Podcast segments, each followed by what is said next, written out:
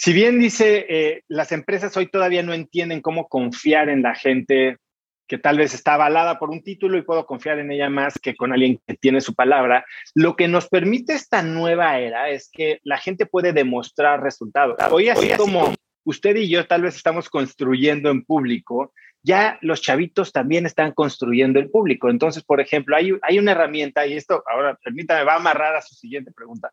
Hay una herramienta para desarrolladores que se llama GitHub. Y GitHub es una página en donde la gente está colaborando código públicamente. Y entonces hay cachos de código que escribió un niño en, o un joven en Indonesia y otro en México y otro en Estados Unidos. Y, y, así como tienes tu perfil de Facebook o de Twitter público y todo el mundo más o menos puede ver cómo piensas, aquí pueden ver cómo trabajas. Y mucha gente en vez de un currículum con un... Em, con un papel o un título universitario, ya manda su link de GitHub, su link de Behance, que es para diseñadores gráficos, y mandan currículum de proyectos reales, de experiencia, que es lo que de repente veo que a muchos chavos que salen de la universidad se quejan, ¿no? Les piden experiencia, tienen un título, les piden experiencia y no tienen porque nunca han trabajado. Y estos jóvenes están trabajando desde los 11, 12, 13, 14, 15 años, ¿no? Ahora, ¿qué es lo que pasa?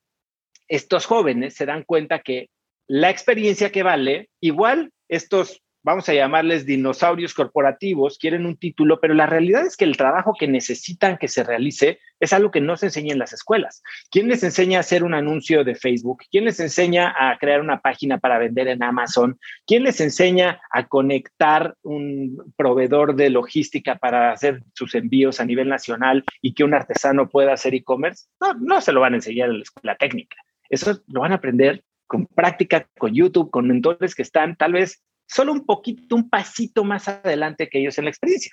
Lo que sucede es que ya estos chavos dicen, bueno, pues de ganar cuatro o cinco mil pesos, que es un sueldo pues respetable para una familia, pero ven lo que pueden hacer ellos al aplicar sus conocimientos en tener eh, equity, en tener propiedad del éxito, deciden emprender. Y eso es, a mí me fascina. Yo soy un gran proponente del emprendimiento. Yo he sido emprendedor, Llegué de forma fortuita después de que en 2009 perdí mi trabajo en el mundo financiero, en el Nueva York, donde se mueven los millones de dólares, regresé a México a emprender. Y aquí es donde, donde logré eh, entender que si se quiere hacer capital, si se quiere construir patrimonio, em, se tiene que ser dueño de parte de lo que uno construye. Y estos jóvenes es lo que están haciendo, construyen utilizando lo único, el único recurso del que disponen en ese momento, que es su conocimiento y su tiempo, empiezan a construir utilizando nuevas técnicas de desarrollo de, empresas eh, como el Lean Startup, como el producto mínimo viable y, empezando por el, ya saben, las cosas sencillas que, que, resuelven problemas grandes y entonces apalancándose del recurso más escaso, o bueno, no es más escaso, pero más difícil de acceder cuando estamos arrancando nuestra carrera, que es el dinero y la experiencia.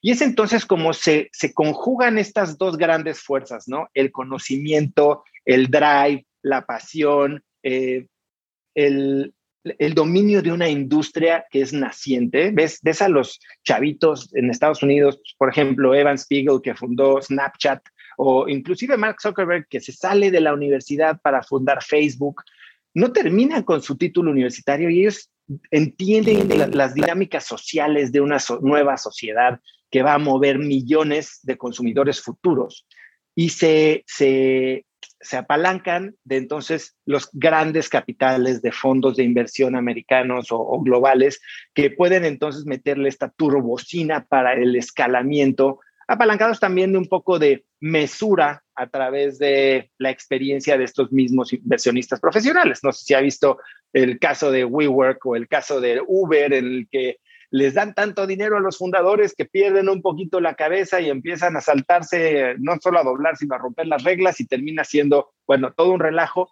Aún así son empresas que generaron mucha riqueza para muchos y que cambiaron la cara de industrias como la del espacio de oficinas o la de los eh, transporte público.